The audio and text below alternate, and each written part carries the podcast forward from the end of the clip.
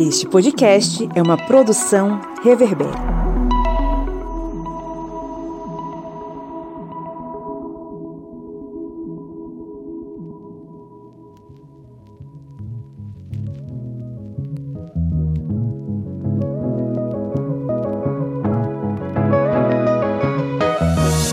Olá, ouvintes! Bem-vindos mais uma vez ao seu podcast sobre as ciências humanas. É o podcast do historiante. A cada semana com a missão de fazer o seu Tico e o seu Teco trabalharem bastante, suarem muito e promover aí debates interessantes que nos alimentem intelectualmente. Eu sou o professor Pablo Magalhães e comigo hoje eu tenho o senhor Kleber Roberto. E aí, pessoal, beleza? O senhor Márcio Fabiano. Olá, quero mandar saudar e mandar um abraço para nossos ouvintes, seguidores e seguidoras no Brasil, no mundo, em Dubai, mas especialmente especialmente hoje um abraço carinhoso para os nossos seguidores e seguidoras do Paraguai, que por causa do real está tão baixo, estão vindo de lá para comprar no Mato Grosso. Obrigado, los hermanos del Paraguai. Estamos todos juntos. Inclusive, isso é tema para o Geopolítica na Latinoamérica. Precisamos, Precisamos falar sobre, sobre isso.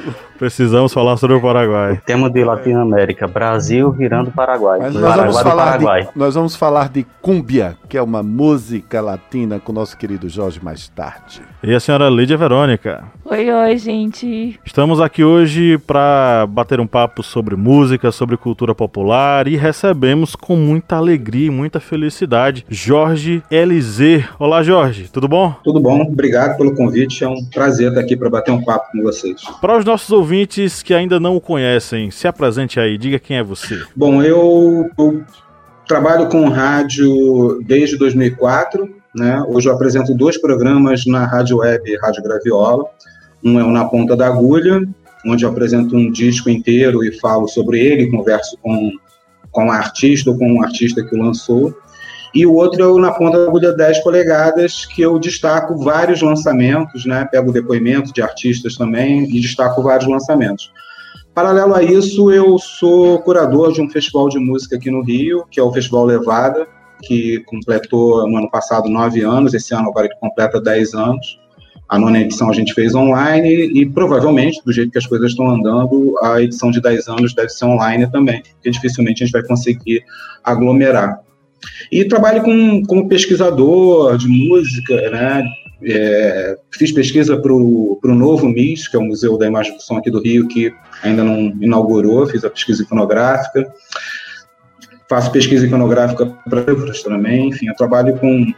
E eu recentemente também estou dando um, uma, uma oficina de roteiro para programa de música em rádio. Perfeito. Meu caro, seja muito bem-vindo. Eu queria registrar mais uma vez a nossa alegria de recebê-lo aqui, tá? É, e também já antecipando que a casa é sua para você voltar sempre que você quiser. Eu aprendi o caminho, agora eu venho, eu venho sempre. Isso aí. Isso mesmo, seja muito bem-vindo. Vamos para o nosso editorial.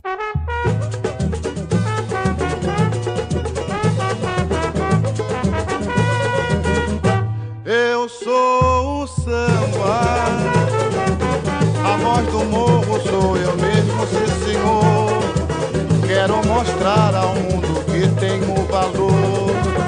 Eu sou o rei dos terreiros, eu sou o samba. Eu sou o samba. A voz do morro sou eu mesmo, sim senhor. Quero mostrar ao mundo que tenho valor, eu sou o rei do terreiro. Esse é o trecho de uma famosa canção que conheci na voz dos Demônios da Garoa, composta por Zé Cat, nome artístico de José Flores de Jesus, um cantor e compositor negro do samba brasileiro. Sem dúvidas, o samba foi a expressão máxima da música dos povos periféricos, do morro, dos trabalhadores que encontravam na roda de música o um momento para expressar suas dores e seus amores. Claro que esse estilo musical ainda é o cerne de uma música popular brasileira brasileira, mas que é acompanhado por diversas expressões outras oriundas desse caldeirão fantástico da nossa musicalidade tupiniquim. Vamos começando pelo básico. O que podemos considerar como música popular? Música popular é qualquer gênero musical acessível ao público em geral e distingue-se da música tradicional por ser escrita e comercializada como uma comodidade, sendo a evolução natural da música tradicional, que seria a música de um povo transmitida ao longo de gerações. Como o nome mesmo já diz, é a música do povo. Existem vários tipos de música música popular. Alguns dos mais conhecidos são o samba e a bossa nova do Brasil, o rock, o country, o rap, o blues e o jazz dos Estados Unidos, o reggae, originário da Jamaica, a salsa, especialmente da Cuba e da Colômbia, enfim. Existem muitas outras formas de música popular no mundo inteiro. No Brasil, a música popular teve vários estilos conforme a época. Desde o século XVI e XVII, antigas canções europeias chamadas cantigas foram se misturando à música africana dos escravizados. No final do século XVIII e início do século XIX, dois estilos musicais, a modinha e o lundu, deram início à moderna música popular no Brasil. Na segunda metade do século XIX surgiram o machixe, o choro, a seresta e o samba. No começo do século XX, com o crescimento do carnaval, aumentou a popularidade do samba e das marchinhas. Artistas como Noel Rosa, Carmen Miranda e Ari Barroso fizeram sucesso com esse gênero. Os anos 40 e 50 foram marcados pelos cantores de rádio e pelo estilo musical chamado samba canção. Foi a época de grande sucesso de cantores como Francisco Alves, Dalva de Oliveira, Ângela Maria e Calbi Peixoto. A bossa nova surgiu no final da década de 50 e trouxe novos artistas, João Gilberto, Carlos Lira, Tom Jobim, Vinícius de Moraes. No início dos anos 60, a Jovem Guarda fez grande sucesso junto aos jovens, movimento aí dinamizado por programa de TV que era comandado por Roberto Carlos em parceria com Erasmo Carlos. Em meados dos anos 60 surgiram os festivais da música e aí nesse momento identificamos o chamado movimento da música popular brasileira, o MPB. Teve muito sucesso e foi encabeçado aí por Elis Regina, Chico Buarque, Caetano Veloso, Gal Costa, Gilberto Gil, Edu Lobo, Milton Nascimento, entre outros. Como podemos ver, a música popular brasileira está atrelada às práticas culturais em nosso país. Olhando o cenário nacional hoje, de onde emana e que cara tem a nova música popular brasileira?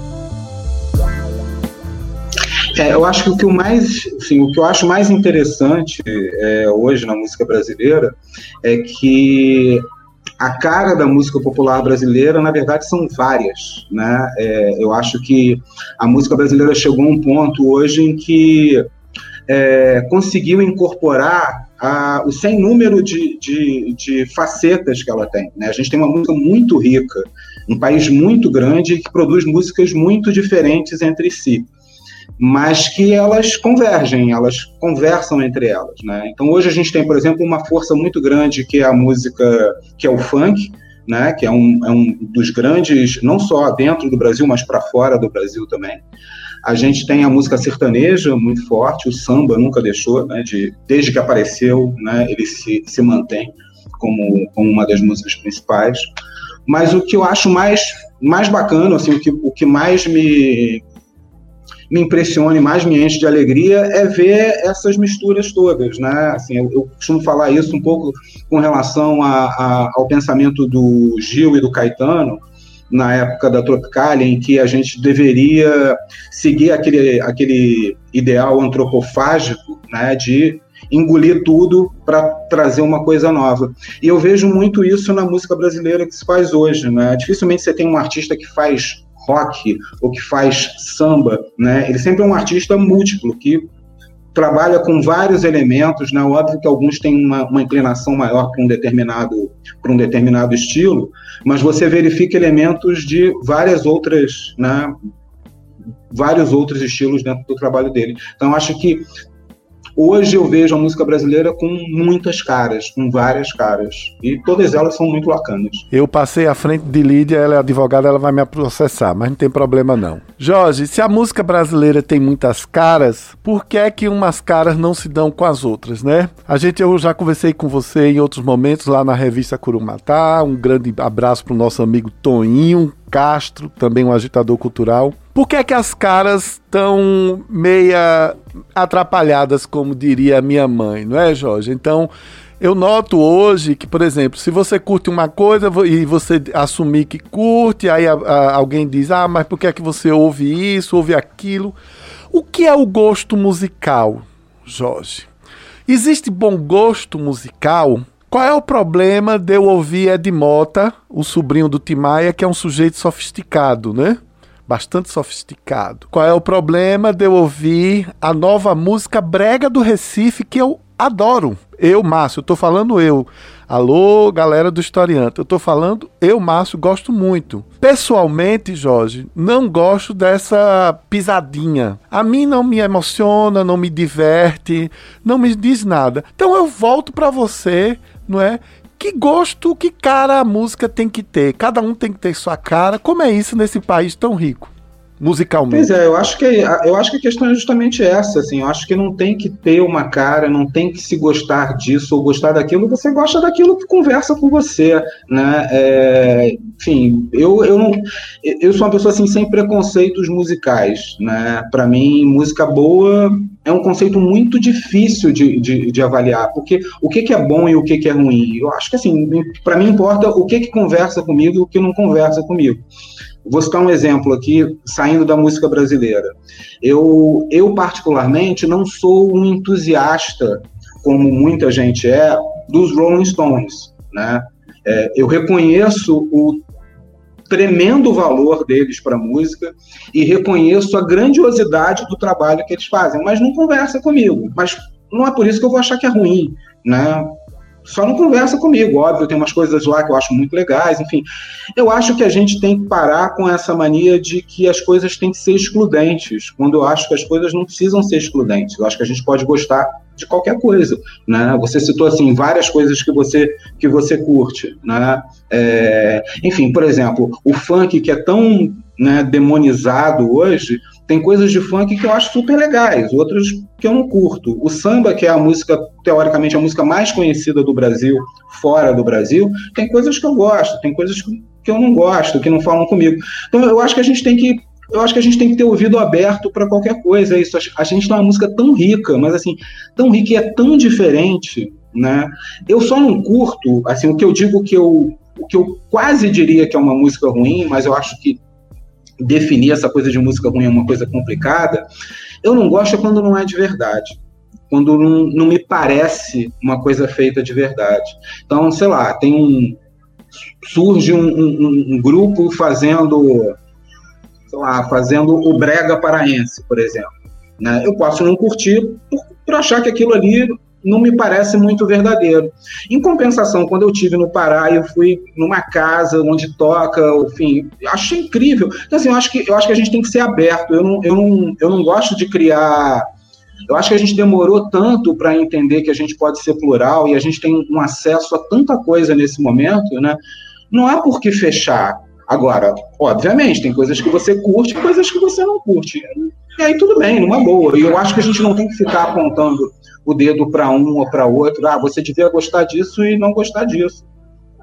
Ah, tem gente que gosta de giló tem gente que, que não gosta, tem gente que gosta de estrogonofe e outras pessoas que não gostam. Eu acho que é tudo comida e é tudo bom.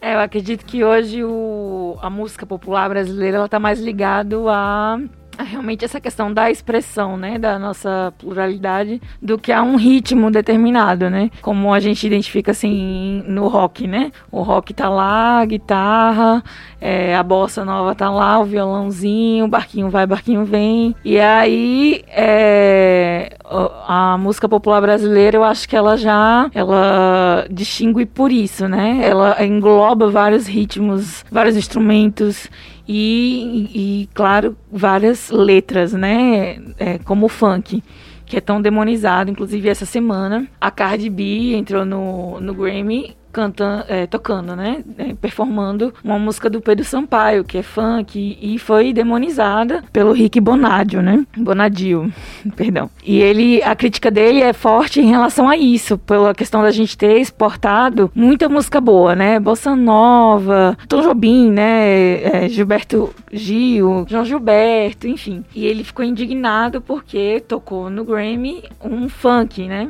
Enfim, eu acho que muitas vezes a gente, é, como eu posso dizer, parou no tempo, no, no, sentido de definir o que é o que é identitário do brasileiro, é, como essas, essas, esses ritmos definidos, e, e, não abraçou outros, outros, outras é, expressões musicais, como o funk.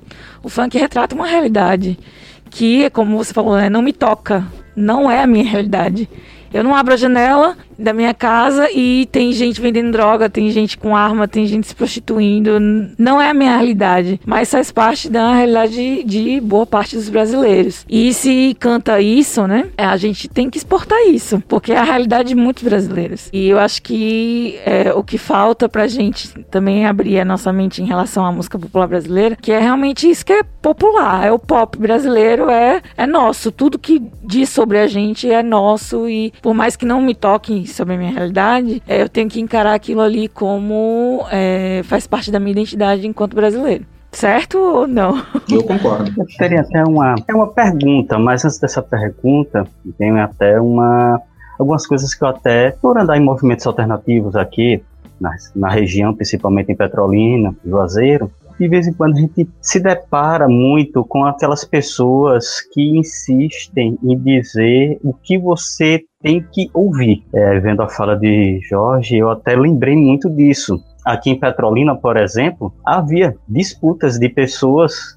por causa de bandas, bandas é, de, de heavy metal. Vinha a pessoa com uma camisa e dizia: essa banda aí, você realmente curte ela? Você gosta? Qual é o álbum dela? Qual foi o primeiro? Quem foi o vocalista? Fora, digamos, dessa área do heavy metal, do rock, eu de vez em quando vejo, e vejo com, principalmente nas redes sociais, essa questão de pessoas dizerem, ah, determinado grupo não representa a MPB, porque tem eles é, tocam quase como se fosse blues. É, determinado grupo não é sertanejo, porque ele não está cantando sobre é, os elementos do, da fazenda. A gente vê muito ocorrendo isso. E isso acaba muitas vezes causando aquela, digamos, aversão ou até mesmo faz com que a pessoa fique distanciada de determinados gostos musicais com medo dessa repressão. Aí essa pergunta que eu tenho para o Jorge, já que é dessa área é, artística, se essa questão de pessoas que acabam tentando forçar você a ouvir determinado estilo porque acha que aquele estilo é raiz e não pode ouvir outro estilo. Isso faz com que a pessoa acabe ficando distante de qualquer expressão artística a pessoa diga, não, não quero mais saber de nada porque eu não quero ficar nessa pressão. É, eu acho que acontece, eu acho que acontece das é, é, assim, eu, eu me incomodo muito, né, é, com essa, com essa com essa insistência em a gente se fechar numa coisa só, ou, ou comprar algumas, algumas opiniões. Não, a minha opinião é que é boa, você tem que ouvir isso aqui, não ouça esse outro aqui, que esse outro aqui não, não é legal, né? Enfim, eu, eu, não, eu não gosto disso, né? Eu, assim, eu, como eu falei, eu tenho dois programas de rádio. Num eu apresento um disco e no outro eu apresento lançamentos. Eu jamais vou colocar para tocar dentro dos meus programas coisas que eu não goste. Porque, assim, tem tanta coisa boa, por que, que eu vou ter que parar para falar mal de alguma coisa se tem tanta coisa para a gente falar bem? Né? Eu não gosto de ser, eu não gosto de ser induzido a gostar ou não gostar de alguma coisa. Obviamente, eu, adoro quando me dão é, é, sugestões. Ouça isso. Você gosta disso? Dá uma escutada nisso. Mas não como uma forma de diminuir aquilo que eu que eu gosto ou que eu estou ouvindo, né? Eu, eu, procuro muito seguir, seguir nessa linha, né?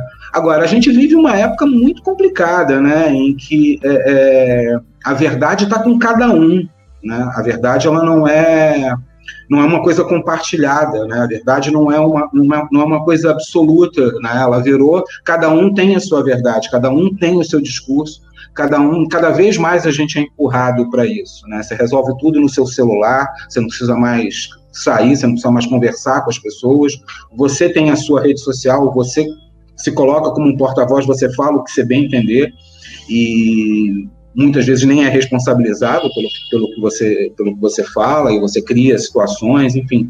E eu acho que isso que você falou é uma coisa que acontece bastante, assim. Eu, eu, eu lembro muito de de amigos, inclusive eu em alguns momentos, né, quando eu era mais jovem, né, é, mesmo assim nos anos 70, quando eu era jovem, estava a explosão do rock, né, e logo depois a explosão da, da disco music, né, eu não parava de ouvir as coisas que eu ouvia dentro de casa com os meus pais, eu não parava de ouvir Elis Regina, não parava de ouvir Luiz Gonzaga, não parava de ouvir um monte de coisa do Brasil, porque lá em casa era assim, meu pai gostava de, né, de Frank Sinatra, Nelson Gonçalves, a, a sei lá, de Gal Costa a Ella Fitzgerald, né? Então eu sempre ouvi muita coisa, mas algumas coisas eu não falava muito do que eu ouvia para os meus amigos, porque os meus amigos estavam mais interessados num determinado momento do rock, estavam mais interessados num determinado momento da disco music, então não era, não era não era produtivo né, eu ficar defendendo determinadas questões. Eu, assim, eu nunca gostei muito de atrito, eu sempre gostei muito de, de debates, né, de conversar, de trocar ideias. Mas o atrito nunca foi muito a minha praia, nunca curti muito isso. Então eu ficava mais na minha. Então eu vejo muito isso sim. Isso que você fala é uma coisa que acontece, e acho que hoje até acontece mais por conta da, da postura né, que a sociedade tem, tem assumido. Né? É, Hoje em dia é quase mais legal falar mal de alguém do que falar bem. Né? Então é mais legal você colocar, olha, olha como eu sou inteligente e você é né, não é tão não é, não é tão esperto. Tem muito, tem muitas, né, tem muito nesse nesse caminho. Mas assim, eu acho, eu acho, eu acho uma pena esse tipo de coisa, porque eu, é, é o que eu bato muito nessa tecla. As coisas não precisam ser excludentes, né? É melhor que elas sejam complementares.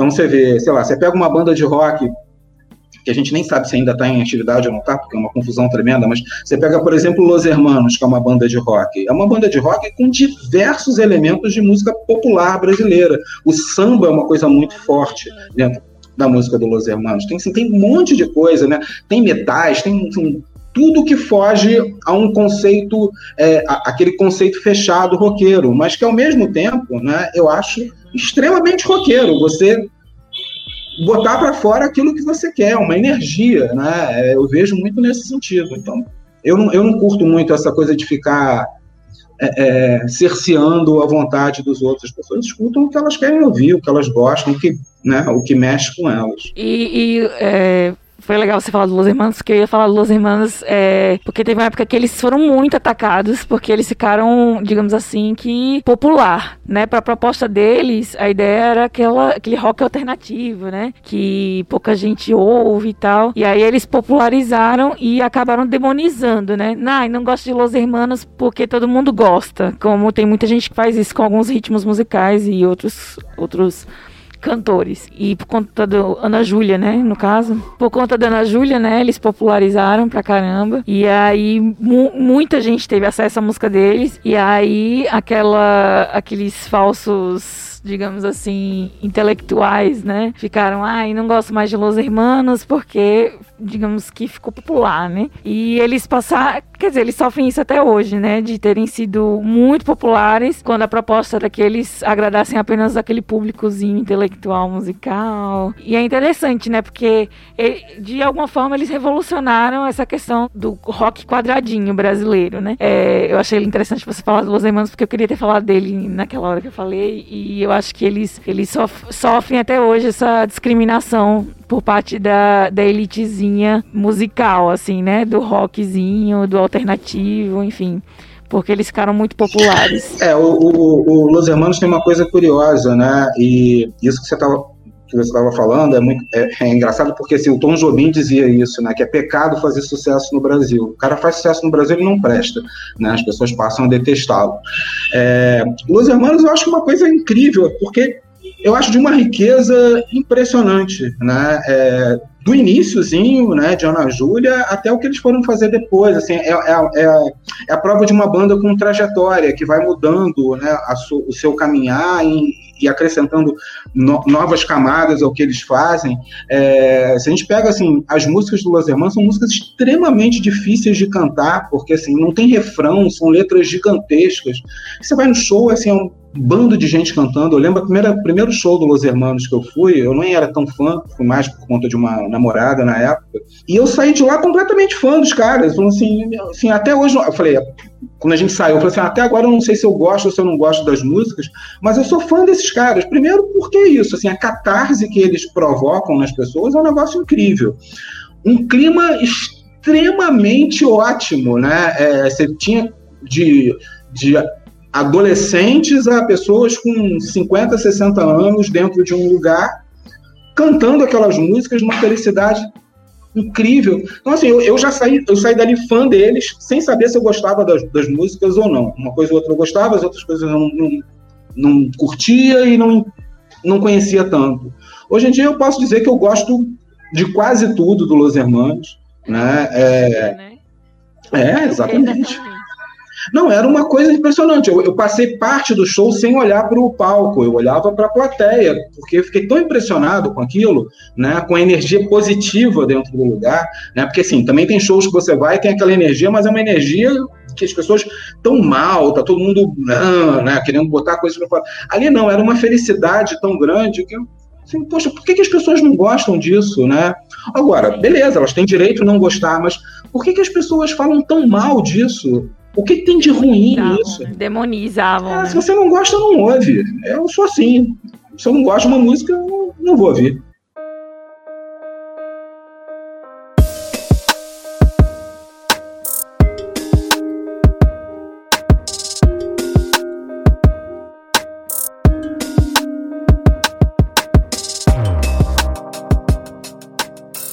Confesso que eu não sou. Eu me esforço bastante pra gostar de Los Hermanos não, e não curto tanto. Mas vez, vez ou outra eu dou uma, uma escutada. Eu sou apaixonada, né? É, eu queria fazer uma, uma pergunta pra você no seguinte aspecto. A gente vê. é, Ao longo da história do século XX, a gente vê a construção de uma música popular brasileira muito baseada nas práticas populares, né? E essas práticas populares oferecendo o fermento, o esteio, para que essa música popular seja desenvolvida e que também seja, é, vamos dizer assim, comercializada. Aí a gente vem dentro dessa, desse contexto da conectividade, né? Lembro que no início da, desse processo teve todo aquela, aquele entreveiro com o Napster e os demais sites de compartilhamento de música, que inclusive, o, inclusive a, algumas bandas como Metallica, né, eh, se manifestaram contra o compartilhamento de músicas, enfim. Só que hoje ele é uma realidade, né? O Spotify, o Deezer e todos esses aplicativos de música, eles são uma realidade e eles oferecem para os compositores, para os músicos, uma remuneração que eu não sei se é justa, porque eu não, não sou desse meio, não conheço esse meio.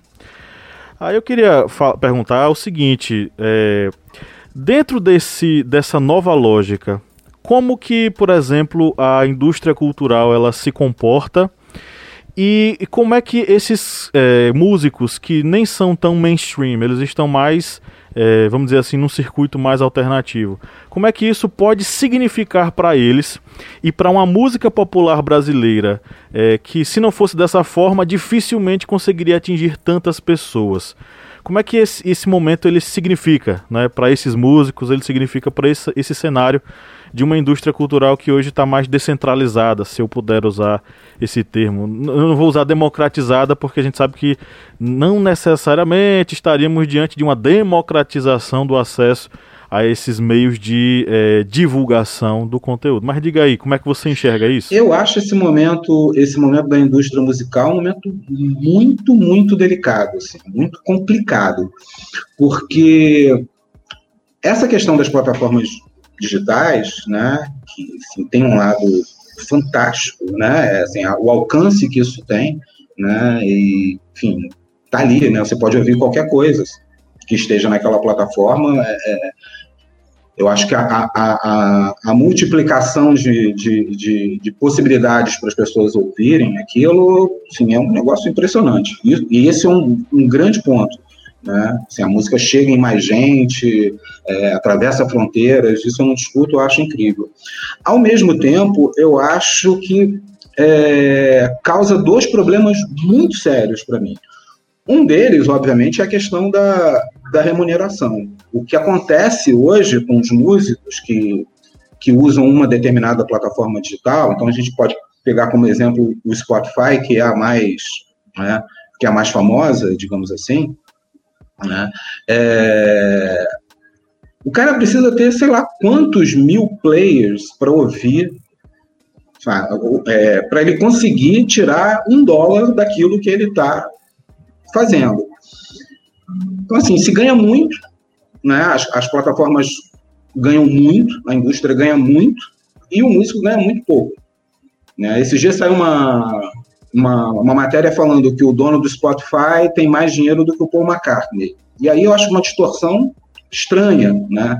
É, enfim, mas eu acho que essa questão da remuneração é uma coisa que precisa ser repensada, porque o que eu vejo hoje é uma coisa muito parecida com a uberização das coisas, né? Com eu, eu, eu quase que faço uma comparação entre o artista, a artista, com um menino ou uma menina que pega uma bicicleta para entregar comida, porque pedala, pedala, pedala, pedala para ganhar, lá, 10 reais no final do dia, pedalou quantos quilômetros teve que pedalar. Enquanto isso, o restaurante vendeu a comida ganha muito bem, a plataforma que administra aquilo ganha muito bem, e o menino e a própria sorte. Né? Assim, essa questão da remuneração, para mim, é um problemaço hoje para a música. Tem alguns artistas é, é, e algumas artistas novas, independentes, novos independentes, que pensam, é, que acham que antes era pior, né? Porque hoje, pelo menos, você consegue colocar sua música ali e vai que entra alguma coisa. Desse ponto de vista, sim, né? É, antigamente, se você não passasse pelo, pelo gargalo de uma gravadora, você estava fora do mercado. Né? Hoje não. Você pode achar, dar sorte de achar o seu nicho e entrar ali. É, mas eu acho muito perverso. Né? Essa questão da, da, remuneração é muito perversa, mas sim, isso é um, um retrato do mundo em que a gente vive hoje. A outra coisa que eu acho preocupante dessa forma como as coisas estão hoje é que eu vejo vários artistas e várias artistas que têm uma é, que têm talento, né, que têm coisas a dizer alterarem a sua forma de trabalhar para entrar nessa dinâmica das plataformas digitais, ou seja, param de pensar em alguma coisa conceitual, num álbum, alguma coisa, para entrar numa onda dos singles, não, porque sexta-feira é o dia de lançar single, então eu preciso lançar um single, e de preferência com a participação de, né, de, uma, de uma outra pessoa, porque é isso que as plataformas querem que eu faça, porque assim vão tocar mais as minhas músicas e assim mais elas vão entrar nas playlists. E aí você vê, às vezes, assim, artistas abrindo mão de um, de um pensamento e de um caminho né, é, artístico para atender é, uma demanda que às vezes não, não fala com ele. Então, eu acho muito doido. A gente, a gente vê algum, algumas artistas, alguns artistas, imagina, assim, eu acho ótimo que, que exista uma, uma mistura né, de artistas bem diferentes tocando entre si. Mas mesmo artistas bem diferentes tocando entre si, eu acho interessante quando tem alguma coisa ali que os une, né? Alguma coisa que faz uma que, que, faz um sentido, né? Nesses trabalhos. Às vezes não é nem uma questão artística, é uma questão de pensamento, enfim, mas precisa ter alguma liga ali. E aí eu vejo algum, ao, ao, alguns caminhos muito loucos, assim, umas misturas que você ouve e você fala assim, cara, isso não, um não tem nada a ver com o outro, né? A não tem nada a ver com B, mas está fazendo isso para atender uma demanda. É, uma das perguntas que eu faço em todos os programas que eu apresento, falando de um, de um disco, né, que eu converso com, com os artistas e com as artistas, é como é que elas veem essa questão do do conceito, né, do, do disco. Como um conceito e do disco como uma coisa física. Como é que pensam em relação a essa coisa física? Ainda há espaço para um disco físico, seja ele qual formato for, é, mas existe, assim, existe espaço para um conceito. E eu vejo que a maioria me diz que é importante essa questão do conceito, mas que está disposto a abrir mão para fazer uma outra coisa. E, assim, e aí, assim, eu não sei se isso é bom ou se é ruim. Na minha maneira de ver, eu acho ruim, mas não sei se isso vai ser bom ou vai ser ruim para a música. Mas uma coisa é certa, assim, a forma de se escutar música hoje é muito diferente do que se tinha antes. Né? As pessoas hoje não, não escutam música como escutavam antes. Né? As, as, as pessoas hoje, de uma certa forma, elas são muito mais pautadas do que elas vão atrás do que elas né, descobrir coisas que elas possam, possam vir gostar. E aí isso me preocupa nesse modelo, nesse modelo da indústria musical hoje. Por, por quê? Porque eu não, sou contra, eu não sou contra o lançamento de singles e com participações. Eu acho legal que tenha isso. O que eu acho é que isso não pode ser excludente. Então eu vejo artista, por exemplo, fazendo, vai lançar um disco, aí lança lá, é até louco, né, falar um disco, é melhor falar um álbum, porque disco é uma coisa redonda, é uma coisa física, né? Então, é melhor falar um álbum. Vai lançar um álbum e aí prefere não prensar, porque isso tem um custo, né? É... E aí pensa em coisas alternativas. Aí ele faz uma camiseta, ele faz uma, uma caneca, faz um pôster, faz um bottom. E aí eu fico pensando assim, pô, o que ele faz, o que ela faz de verdade, que é a música, ela não consegue vender. Porque as plataformas ela não ganha dinheiro com isso. Ganha muito pouco. Né? É uma coisa meio, é, é, é meio que você é, é, um investimento eterno, né? Você vai colocando suas músicas, colocando suas músicas, torcendo para acontecer alguma coisa. E aí, hoje a gente vive um momento complicado, que é essa história da pandemia, em que não é possível fazer show.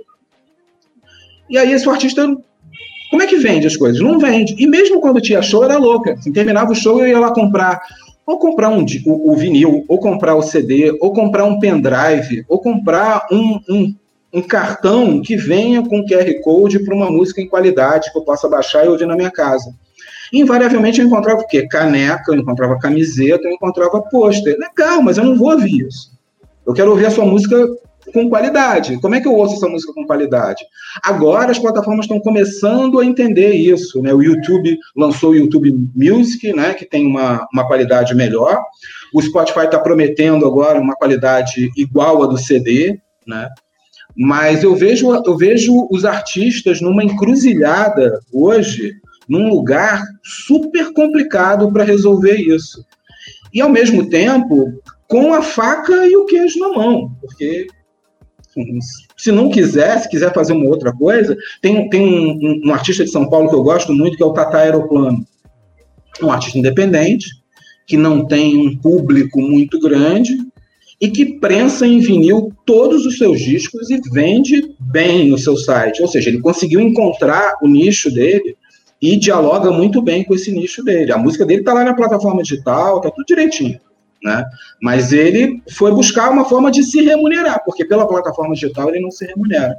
Então acho complicado, eu acho um momento muito estranho, né? E que eu torço para que, sabe, para que essa discussão se acirre e as coisas caminhem num outro, num outro sentido. Desde já, eu já vou me antecipar, nós convidamos você para, nós vamos ter que conversar com você em outro momento, fazer um lado B, do lado B de, dessa conversa, porque é muito assunto. Mas eu tenho um. Eu falo eu muito tenho, também. Né? É, não, não, querido, de jeito nenhum. É porque realmente a gente adora música, nós quatro. Cada um tem um, tem, cada um tem um estilo, né? Eu me lembro, mas eu quero contar uma pequena conversa para fazer uma pergunta.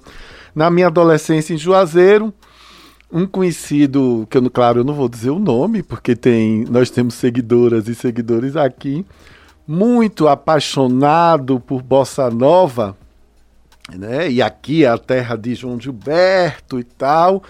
E esse rapaz costumava, inclusive fisicamente, imitar Tom Jobim, né? de uma maneira um pouco, vamos dizer assim, engraçada, mas cantava e tal. E ele foi na minha casa e eu estava ouvindo Madonna e ele ficou arrasado. Ele disse: Você ouve essa mulher? Eu disse: Não, eu não só ouço, eu já tenho três LPs dela. Então, essa questão de, dessa patrulha do gosto é uma coisa que nós precisamos resolver. Mas, como eu sei que você é um estudioso, nós entrevistamos aqui semanas atrás um grande intelectual brasileiro chamado Gessé Souza, historiador, um cara que publicou vários livros e ele. Né? Sociólogo. Sociólogo, aliás, bem me corrigiu aqui meu querido Pablo. E Gessé toca, ele escreveu um livro sobre a classe média, ele escreveu um livro sobre como nós somos complicados como brasileiros, né? Porque nós achamos que a corrupção é que estraga o país, que o que estraga o país realmente é um preconceito estruturado de classe. Eu não quero fazer uma pergunta sofisticada, não. Eu quero só te provocar no seguinte, Jorge. Eu fui criado, não é, com meu pai ouvindo Agnaldo Timóteo, Noite Ilustrada, e com minha mãe e meu pai ouvindo, ambos adoravam, né, Roberto Carlos. Mas também eu sou um menino do interior. Antes de eu estudar em Recife, eu vivia aqui em Juazeiro, em outras cidades do interior da Bahia e de Minas. E a gente viajava a, até Minas ouvindo o que papai tocava no, no colocava no toca-fita do corcel dele. E aí, cara, era o Daí José, Diana, não é? Valdir Soriano, do meu, do meu carro. carro. eu vou tirar você desse lugar. Eu vou levar, vo vou levar você para ficar comigo. Eu espero que a gente não perca nenhum seguidor por causa da minha voz. No, no, no, Fusca do meu tio Irineu, é. lá em Uauá. É, não é? É, tocava essas músicas. E Diana, eu, eu fui ver, eu fui ver Diana, eu, eu me arrepio, porque você não tá vendo, mas Lida tá do meu lado, eu me arrepio quando eu falo de Diana. Eu vi um show de Diana. Eu, eu cresci com aquele aquele rostinho dela naquele LP que ela, que ela tem e com aquela música, né? O meu amado, porque brigamos que eu adoro, ou ainda aquela outra, né? Meus parabéns agora e feliz aniversário, amor. Eu estou feliz agora depois que tudo acabou, depois que tudo acabou. Então você imagine eu adolescente ouvindo tudo isso. Quando eu vi Diana aqui em Juazeiro, eu me emocionei muitíssimo e me emocionei mesmo porque eu estava vendo uma pessoa de verdade. No livro que eu tenho certeza que você já leu, Eu não sou cachorro não, do historiador Paulo César de Araújo, que aliás é um baiano ele fala disso, dessa música popular, abre aspas, cafona, né? Desses cantores que sobreviveram também em tempos difíceis, não é? Que foram nos tempos da ditadura militar. Ele fala de Agnaldo Timóteo falando de um amor proibido, né, na a galeria, que depois a gente ficou descobrindo que era, uma, era, um, era um, um bar para homens gays que tinha em São Paulo e ele falava desses amores que não eram ditos, aquelas coisas que não podiam ser reveladas assim naquele tempo e tudo mais. Então, mas, mas você sabe muito bem que isso, Jorge, era classificado como música de empregada. Eu também cresci ouvindo isso. Que a não gente era... ouve hoje também, né? A gente, porque não podia, você não podia gostar porque supostamente você tinha uma boa educação.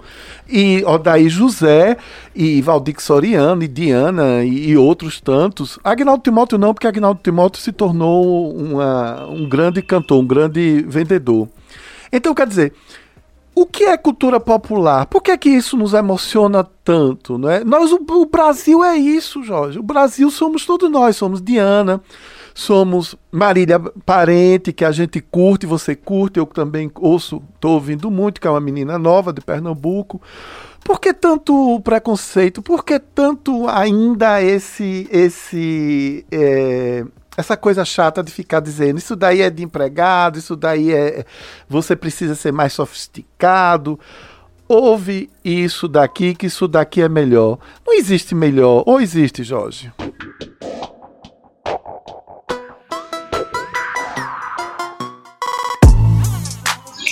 Não, não existe. Eu acho que não existe. Para mim não tem melhor. Para mim tem o que eu gosto e o que eu não gosto, né? E isso não, não passa necessariamente por ser bom ou ser ruim. Né? É... Agora, cafona, né? cafona mesmo, é a elite brasileira. A elite brasileira é bem cafona.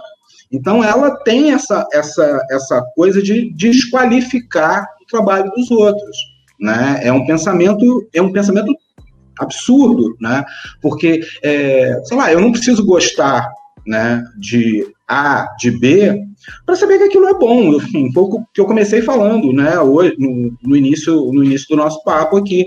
É, o valor do Odair José está aí, ele está aí hoje sendo revisitado por vários artistas, várias artistas. Você vê, é, tem uma banda nova chamada Machete Bom, que é uma banda de, de é uma banda do Paraná, que faz uma mistura de rock com hip hop, em que convidou ele para participar do disco. E a participação dele é incrível no disco. Então, assim, eu acho, eu acho que a gente tem que acabar com essa, com essa coisa de que ah, essa música aqui. É... O samba foi demonizado durante muito tempo. A gente tinha, a, gente tinha a, a, a a lei da vadiagem que era em cima disso, né? Que era o cara não podia estar com, sabe, um preto não podia estar com violão na mão ou com um pandeiro, porque era vadio, era uma pessoa que não. Né, é, a gente precisa parar com isso. Assim, a, a, a, música brasileira, seja ela feita pelo Altemar Dutra, Odair José, Chico Buarque, Caetano Veloso, Elis Regina, Gal Costa, Diana, sabe, é a música brasileira. Tudo isso é música brasileira e tudo isso tem importância. Tudo isso é importante. Inclusive, esses singles que eu estava falando há pouco tempo, de artistas que não que não, sei lá, que não tem nada a ver um com o outro, mas resolveram lançar, isso também é a música brasileira hoje. Né? Particularmente eu não gosto e me preocupa, mas é a música brasileira. Não sou eu que vou determinar que as pessoas não devem ouvir isso. Né? Não, vamos ouvir, vamos, porque se a gente conseguir fazer um exercício de, de destravar o ouvido né, e escutar tudo o que se faz no Brasil, na medida do possível, ou tirar a venda dos olhos e olhar para tudo que tem no Brasil, eu tenho certeza absoluta que a gente vai para um lugar muito melhor, porque a gente vai se compreender, a gente vai começar a se entender. Por que, que a gente é assim? A gente é assim porque a gente ouve isso, porque a gente vê isso, porque a gente é criado com isso. Então, assim, quando a gente, quando a gente parar com esse, com esse pensamento cafona, colonizador que a gente tem, né, de uma casta, de uma elite pequenininha que acha que está acima de todo mundo, né, as coisas naturalmente vão ficar melhores. Né? Eu acho que uma das razões da gente estar tá no buraco em que a gente está é essa coisa individual de que eu sou melhor do que o outro, né? Faço parte de um grupinho aqui que é melhor do que do que o resto. E, e não é isso, sabe? Não, não é desse jeito. É isso, a gente é muito rico. A gente não é rico de dinheiro, mas a gente é muito rico. Sabe? E, na verdade, é, é, eu acho que essa galera, né, até parafraseando um sujeito que era taxado de brega e não sei o quê, que é o. o ah, esqueci o nome dele agora, meu Deus. Que era o, um, um, jurado do, do, do Silvio Santos, Pedro de Lara, né, é, falando para El que Maravilha sobre o Silvio Santos, que ela estava chateada com o Silvio Santos, assim, olha, esse cara é tão pobre, mas ele é tão pobre que ele só tem dinheiro. Tá? Então, assim, a gente tem algo que é muito maior do que isso, que é a nossa cultura. A nossa cultura é riquíssima. Não é à toa que a música brasileira, qualquer música brasileira que vai lá para fora, encanta as pessoas. Do funk à bossa nova, do sertanejo ao eletrônico, a gente faz tudo aqui e faz bem, faz direito. A gente sabe fazer. Né? A gente só precisa ter uma condescendência um pouco maior com o que é nosso, entender que isso é nosso. A gente precisa se apropriar disso. É incrível a, a, essa história da Cardi B com, com funk. E aí um produtor né, que é, vai criticar o que o, a Cardi B por conta, por conta da utilização, dizer que está com vergonha porque o funk é isso que a gente exportou, cara, olha para o trabalho dele para ver, porque sabe? Ele é do dele... Mamonas Assassinas, né? É, do Mamonas, é, e de um monte de coisa, de um monte de coisa que eu não gosto, e eu não tô nem dizendo que é ruim, mas de um monte de coisa que eu não gosto, e que tem uma linguagem que é muito parecida com essa linguagem utilizada pelo funk, que ele, que ele tenta diminuir. Então, assim, aqui no Brasil é isso, assim, é, é, é um pecado a gente fazer sucesso. Você olha para o cinema, você vê vários cineastas meio que comemorando quando um filme brasileiro é indicado ao Oscar, ele não ganha. Porque se ele não pode ganhar, que o outro não ganhe também. Então, quando a gente tiver esse, esse pensamento, esse pensamento cafona, porque eu acho que não tem palavra melhor, né? Além de ser vil, é cafona, a gente vai continuar desse jeito e deixando de usufruir a nossa cultura que é maravilhosa. Você pega um músico como o Burt Bacharach, por exemplo, que veio para o Brasil no, no, final dos anos 50, início dos anos 60 com a Marlene Dietrich, ele ficou encantado com o baião. Aí você pega as músicas que o Burt Bacharach foi compor depois, você vai ouvir lá Do You Know The Way to San José, punch, pam, pam, punch, pam, pam. Ele incorporou o baião à música dele. Por quê? Porque é incrível. E aí você vai falar com, com pseudo né, elite cultural brasileira, a Baiano é uma música, é uma música fantástica, sabe? É, é, é Luiz Gonzaga é um super-homem, é um, é um máximo, sabe? E a gente fica tratando essas pessoas como se, sabe, como se não tivesse no nível das outras. Isso é um absurdo, assim, acho triste, acho realmente triste. A sua fala agora lembrou bastante o que ocorre aqui na região aqui. E em várias áreas artísticas, realmente, que muitas vezes um artista, ele não quer ver o outro ascender. Eu posso dizer por amigos que são escritores, cordelistas, tem um amigo que vai lançar um livro, tem outros escritores que é, viram a cara, dão de ombros, porque é como se fosse, digamos, abrir uma concorrência. Não, ele vai lançar um livro, vai ser meu concorrente, eu não posso deixar ele lançar. E aí fica naquelas é, rivalidades que não levam a canto nenhum. E muito pelo contrário, acabam prejudicando muito a produção cultural de um determinado local. Isso eu cito aqui, essa questão de escritores, porque esse rapaz é amigo pessoal mesmo. E tem essa dificuldade quando ele pede para um, um, outro escritor fazer a correção, pode fazer a correção aqui, se eu for fazer a correção, eu posso me passar sobre alguma, alguma correção do texto, a pessoa guarda o, a boneca do livro, no caso, a versão, guarda, não lê nunca. Quando ele pede, diz, ah, porque eu tava blá blá blá fazendo outras coisas, isso um ano depois. Isso ocorre é, com escritores, com músicos, com grupos de dança, grupos artísticos.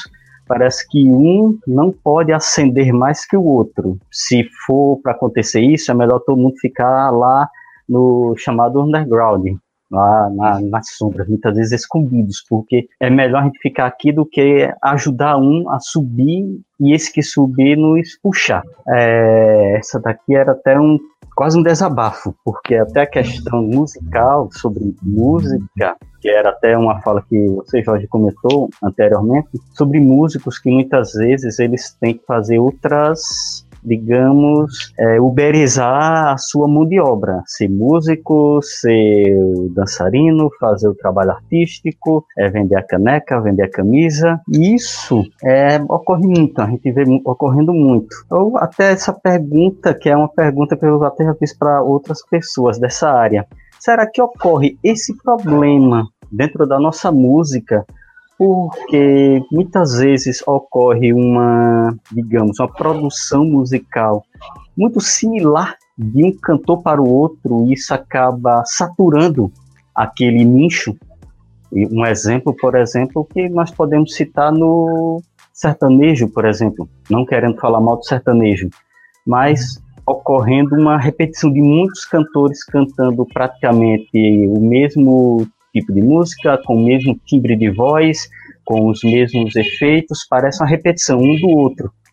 Até as, as histórias das músicas são praticamente as mesmas. Será que essa saturação pode ser um dos elementos para que os músicos eles muitas vezes acabem encontrando uma dificuldade em expor um material? É, isso é um problema, isso é um problema sério mesmo que, que, que acontece, né? E eu acho que isso, isso é uma das, para mim é uma das coisas ruins da forma como o mercado, o mercado tem, tem se comportado. Né? Tem uma coisa no mercado que eu acho triste no mercado da música, que é que não é só no mercado da música, mas como a gente está falando mais de música, né? É, que é essa ação monotemática, assim, só pode ser só monocultural, só pode ter uma coisa.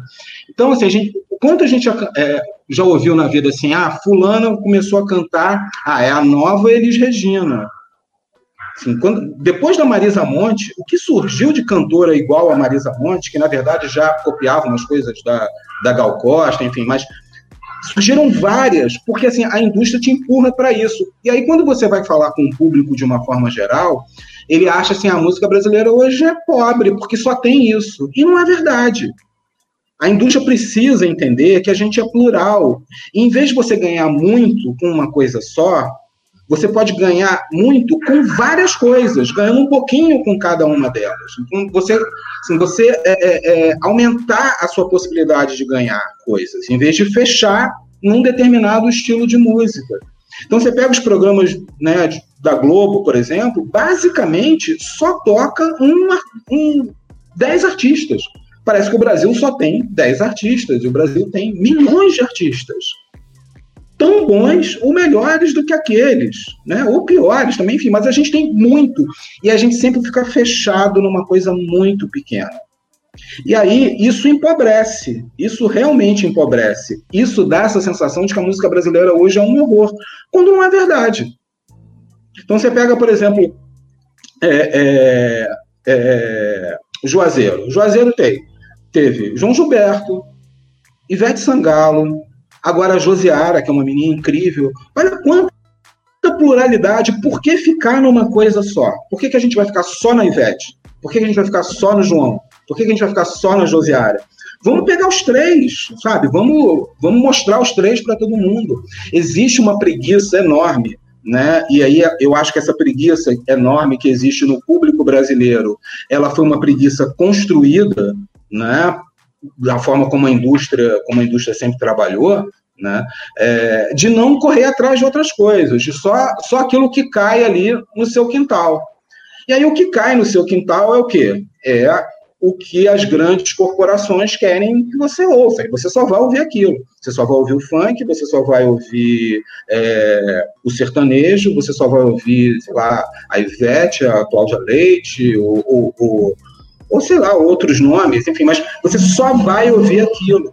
E aí você pega todos os programas musicais né, da Globo, por exemplo, esses mesmos artistas, eles passam por todos os outros programas e não tem espaço para nenhum outro, porque eles não dão, eles preferem ficar monotemáticos, e a gente parece, parece isso, parece que a gente tem uma cara só. Aí quando surge um, um, um movimento musical como, como esse que taxavam de cafona, com o Odair José e com, com outros cantores, parece que parece está falando de um ET, quando não é verdade, ele é o cara que está do teu lado, só que a, a mídia resolve que ele tem interesse, vamos fechar aqui, vamos focar aqui.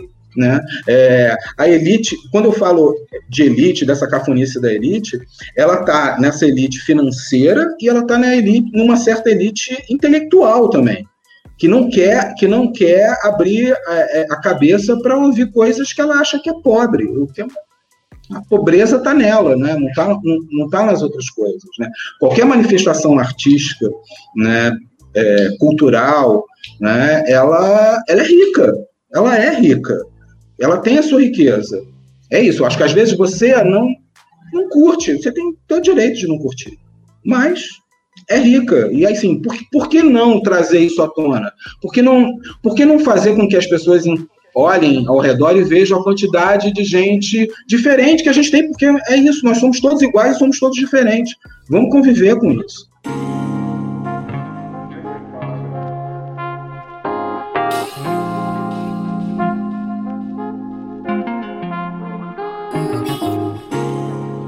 Perfeito, chegamos agora na reta final da nossa gravação é... e vamos para o quadro de Gaê, o nosso quadro de indicações. E aí geralmente a gente faz indicações, Jorge, tanto, sei lá, livros, filmes, etc e tal, quanto indicações musicais. Nós temos uma playlistzinha que a gente sugere para os nossos ouvintes, né? Logo depois de ouvir o podcast, e a gente, tá a gente lança o podcast no sábado, né? Terminou o, o, episódio, escutou, pronto. Agora vai relaxar no final de semana, ouvindo uma, busca, uma musiquinha bacana, com uma curadoria bem legal. Aí você já vai separando aí suas indicações musicais também. Lídia Verônica quer começar, ela já levantou a mão aqui. Vai, Lídia Verônica. Tenho medo que roube meu filme. Eu vou sugerir é, Somos Tão Jovens, que conta ali um pouquinho do cenário do rock né, em Brasília e, e fala de tantas bandas que a gente conhece até hoje, né, que marcou várias gerações. E, enfim, é um filme muito bom de assistir. Eu vou indicar duas músicas. Uma é porque eu não ouvi ela há muitos anos e eu ouvi essa semana e eu senti saudade de ouvir, que é Bom Conselho, de Chico Buarque. E a outra música, Bichinho, de Duda Beat. Dá um valorzinho aí a pernambucana Duda Beat, que tá aí quebrando os paradigmas e botando Pernambuco em outro cenário musical, que não seja aquele, aquele conhecido como música nordestina. Bom, tá todo mundo em silêncio, eu vou dar logo a minha indicação. É, eu vou começar com um documentário que eu já comentei aqui com os meus colegas anteriormente e que inclusive tinha conversado com o Márcio Fabiano para a gente ir atrás para fazer um aqui de Juazeiro. É o documentário Axé, Canto do Povo de um Lugar, de 2016, disponível na Netflix. Assistimos eu e minha esposa Lídia Verônica em casa. E é um senhor documentário muito bem feito, muito bem organizado e dá para ter uma noção da construção do axé enquanto estilo musical, enquanto manifestação artística e cultural, enquanto carnaval também, porque tá tudo ligado. Nesse documentário tem uma, uma, uma cena muito especial que é a primeira vez que Margarete Menezes canta Faraó lá em Salvador. É incrível. Você arrasou. Eu falei faraó, é isso aí. Eu falei faraó, Deus de divindade infinitas do universo. Isso aí. Indicações musicais para nossa playlist, eu vou dar a vou sugerir a música Conte comigo do JP e da Bruna Black e também a música do Marcelo D2 com Gilberto Gil chamada resistência cultural. Aí minhas duas indicações para nossa playlist, a playlist vai ficar turbinada. Muito bem. A minha indicação já rolou praticamente lá quando eu falei do Paulo César de Araújo, é o livro Eu não sou cachorro não, que é um livro delicioso, né? Para qualquer idade, não só a minha idade, que eu nunca falo a minha idade, mas para pessoas da minha idade, para quem quiser entender como foi o Brasil dos anos 70 com tanta música boa, não só daquilo que a elite é, decidia que era bom, mas principalmente de quem estava cantando aí pelas estradas, nos interiores, cantando aí para os corações apaixonados. E a minha lista musical hoje tá assim, realmente meu lado B tá massa. Então eu quero, preste bem atenção, viu, editor? Primeiro lugar, eu quero, eu vou tirar você desse lugar de Odair José, eu quero Por que Brigamos de Diana. Eu quero A Lua Me Traiu da banda Calypso. E eu quero uma novidade que Jorge já conhece, que um nosso amigo Tonho nos apresentou, que se chama Marília Parente, uma moça que está cantando com muita força e originalidade. E a canção é Para la Tierra Volver. Vamos de indicação, vou indicar um documentário. É o documentário é, Hype, esse documentário que vai falar sobre o movimento grunge. E é, tem até algumas coisas desse documentário que foram praticamente citadas aqui nesse podcast sobre a questão da indústria musical querer achar bandas que fossem uma cópia exata do Nirvana. Eles ficavam loucos. Se aparecesse uma banda com um estilo diferente, mesmo sendo uma banda excelente, eles eram jogadas de lado. Tinha que ser uma cópia exata do grunge de Seattle. Esse documentário é muito interessante e vocês percebem exatamente isso, essa questão da, do poder da indústria musical nos anos 90 e essa questão também de uma praticamente repetição de bandas que deveriam ter o mesmo estilo. É muito bom esse documentário. O nome dele é Hacker. Eu não sei se ele está disponível em desses streams de vídeo. Eu não vou fazer propaganda, só vou fazer propaganda se eles é, mandarem um dinheirinho aí. Então, uma assinatura premium infinita. E de música, vou mandar é, Chique Tosado, Repente Envenenado, e vou mandar também Não Quero Dinheiro, de Tim Maia. Bom, então lá. É, Para assistir, eu vou eu vou indicar o Amarelo, do Emicida, porque além de ser um Emicida ser um, um, músico muito interessante, né? O filme tem um é um filme de, da história do Brasil, a gente pode dizer, né? Ele conta muito bem a história do Brasil. É um trabalho fenomenal e se você não se emociona no final do filme, tem algum problema com você, porque realmente é um filme é, emocionante. Quem não viu, veja, e quem viu, veja de novo, né? Porque eu acho que vale a pena. É, vou indicar duas músicas para playlist e dois discos, né, que eu acho que são interessantes. As músicas, uma se chama Lian, da Jadza, que é uma, uma, uma artista, é, eu não sei se ela é de Salvador, eu sei que ela é da Bahia, tem um trabalho incrível, vai lançar o primeiro disco dela agora, que é o é, Olho de Vidro, se eu não me engano, e ela lançou dois singles desse disco. Um se chama Ginga do Nego, e o outro é essa música Lian, que é uma música em homenagem a uma cantora de São Paulo, que é a Luísa Lian, que inclusive faz participação na faixa. A outra música que eu vou indicar é de uma menina de Pernambuco, nova, que é incrível, que se chama Linda Nogueira. O nome da música é Fragmento Eu. Ela é novinha, deve ter uns 20, 21 anos, 22, por aí e está preparando o primeiro, primeiro álbum para esse ano. Lançou já dois singles, são dois singles muito legais. E essa música Fragmento Eu, inclusive, tem um clipe muito bonito, vale a pena assistir.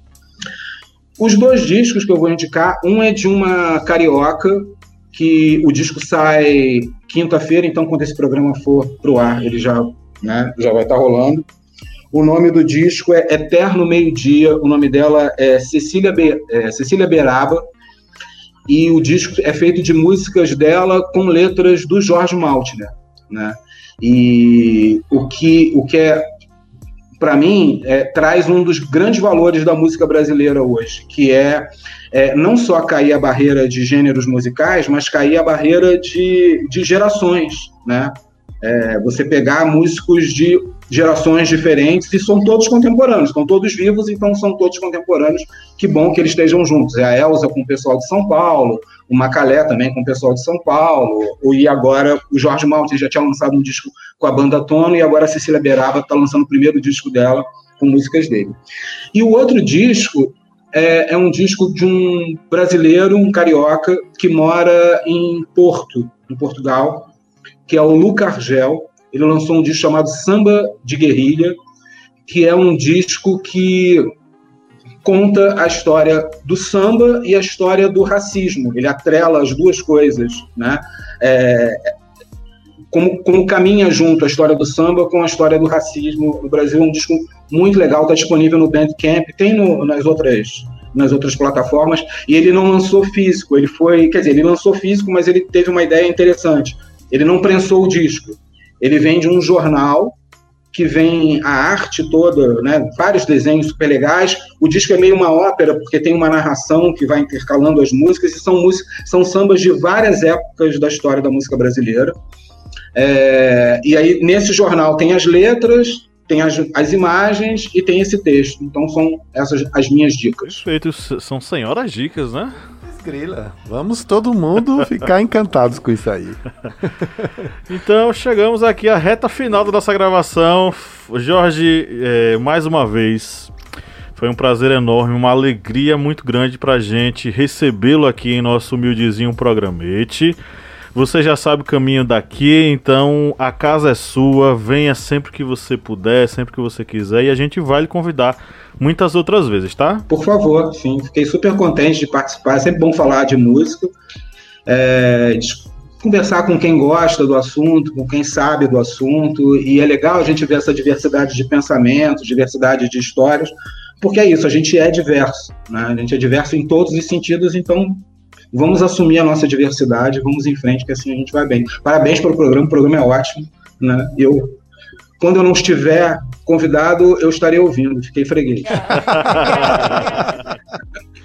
Valeu, valeu. É, então é isso. Um grande abraço a todos vocês que nos ouvem. E no 3 vamos dar nosso tchau coletivo tradicional. Um, dois, três.